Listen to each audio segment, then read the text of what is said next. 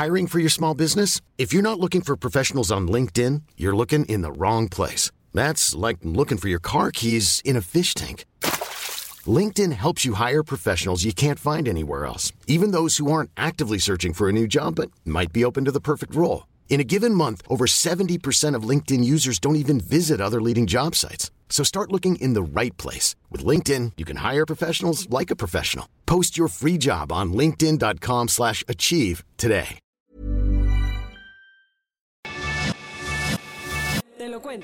Tu dosis diaria de noticias. Bonito viernes, aquí te traemos tu shot de noticias para empezar el día con todo. Pero antes de empezar, recuerda que ya puedes disfrutar de tu dosis diaria de noticias en video a través de nuestro canal de Snapchat. Búscanos como te lo cuento. Ahora sí, vámonos con las noticias del día. El próximo mes se va a discutir la reforma a la Guardia Nacional y la vigencia de la prisión preventiva. Ayer fue la reunión plenaria de Morena. Lo más sonado, Adán Augusto dijo que el presidente mandará una iniciativa para que la Guardia Nacional pase por completo bajo el control del ejército. AMLO ya había anunciado un decreto y una reforma constitucional para hacer esto, pero ahora solamente buscará modificar leyes secundarias, ya que no le alcanza para pasar una reforma constitucional, que requiere la aprobación de dos terceras partes de ambas cámaras. Por su parte, la Suprema Corte de Justicia también tendrán un septiembre intenso, pues el 5 discutirán los proyectos para desechar la figura de prisión preventiva oficiosa, que en automático encarcela a aquellas personas acusadas de cierto tipo de delitos. El plan era discutir el tema este mes, pero ayer el presidente de la Corte Arturo Saldívar aclaró que mejor se pasará hasta septiembre para tener más tiempo de analizar la situación y poder votar el proyecto. El Kremlin renovará sus filas tras medio año de su invasión a Ucrania. Para conmemorar el primer semestre de su invasión a Ucrania, Vladimir Putin dio un nuevo golpe en la mesa geopolítica y decidió lanzar un decreto para rearmar a su ejército con más de 130.000 nuevos militares, además de pedir a sus funcionarios que se asigne el presupuesto que sea necesario para fortificar toda su maquinaria de guerra. Esta orden entrará en vigor a partir del 1 de enero del 2023. Por su parte, en el frente de guerra, tras días de fuego cruzado la planta de energía nuclear de Zaporilla, quedó aislada de toda la red eléctrica de Ucrania, provocando apagones masivos en las regiones aledañas de acuerdo con las autoridades.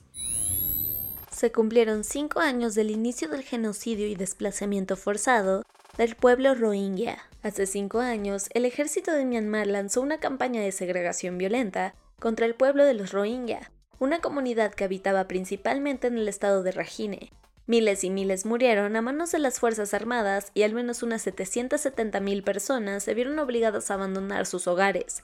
Así, con el miedo de ser asesinados, cruzaron la frontera hacia Bangladesh. Ahora, alrededor de un millón de personas de este pueblo exiliado yacen refugios de bambú sobrepoblados y temporales en Bangladesh, donde viven escasez, violencia y discriminación. Por su parte en Myanmar, la represión sigue.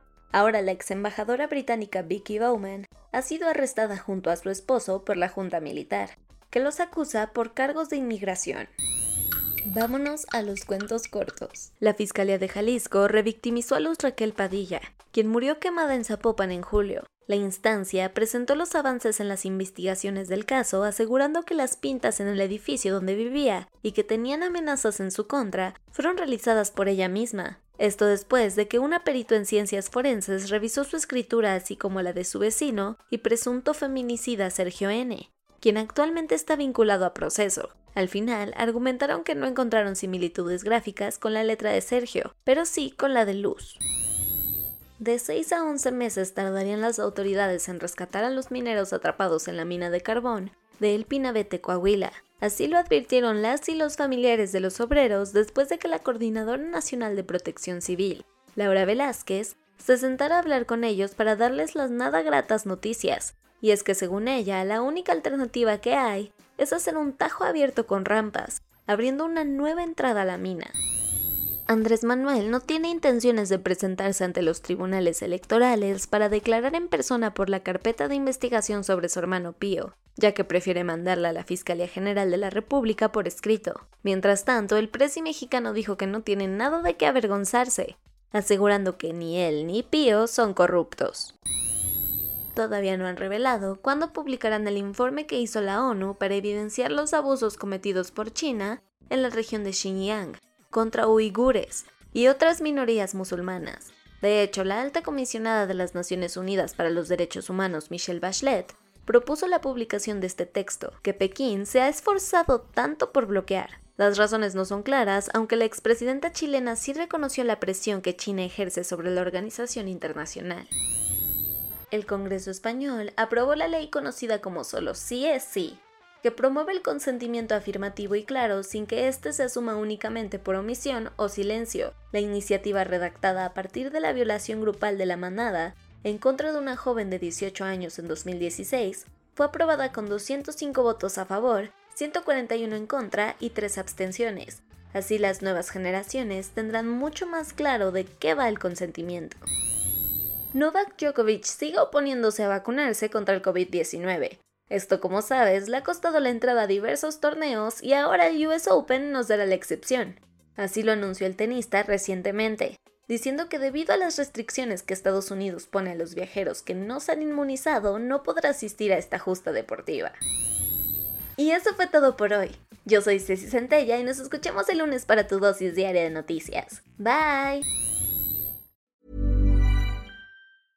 Hey, folks, I'm Mark Marin from the WTF Podcast, and this episode is brought to you by Kleenex Ultra Soft Tissues, your ally to help tackle your allergy symptoms this season. I love the change of seasons, but nobody loves pollen and all those other things floating in the air that make you sneeze during this nice weather. Kleenex Ultra Soft Tissues are hypoallergenic and allergist approved, so fight back against watery eyes and runny noses without worrying about irritating your skin. For this allergy season, grab Kleenex and face allergies head on.